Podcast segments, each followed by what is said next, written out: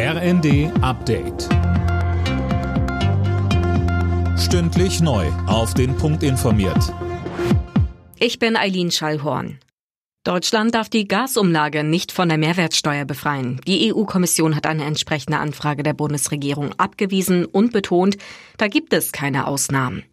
Wegen der steigenden Gaspreise hatte Kanzler Scholz zuletzt ein weiteres Entlastungspaket angekündigt. Die Präsidentin des Sozialverbandes VDK Bentele findet das gut.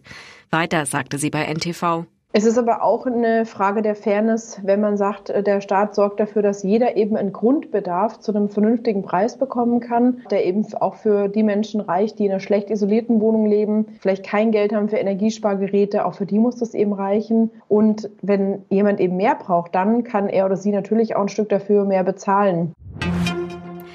Die Zahl der Fälle von Rassismus und anderer Diskriminierung bleibt hoch. Die neue Antidiskriminierungsbeauftragte des Bundestags, Ferda Attermann, hat ihren ersten Bericht vorgestellt.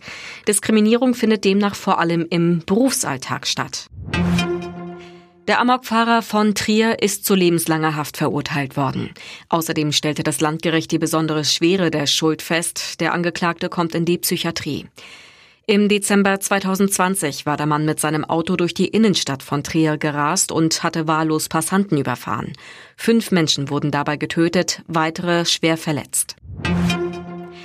Kultregisseur Wolfgang Petersen ist tot. Der Filmemacher verstarb bereits am vergangenen Freitag an Krebs in seiner Wahlheimat Kalifornien. Er wurde 81 Jahre alt.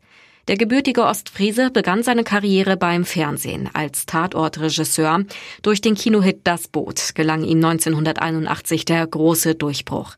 Wolfgang Petersen führte unter anderem auch bei den Hollywood-Blockbustern Outbreak, Troja und Der Sturm Regie. Alle Nachrichten auf rnd.de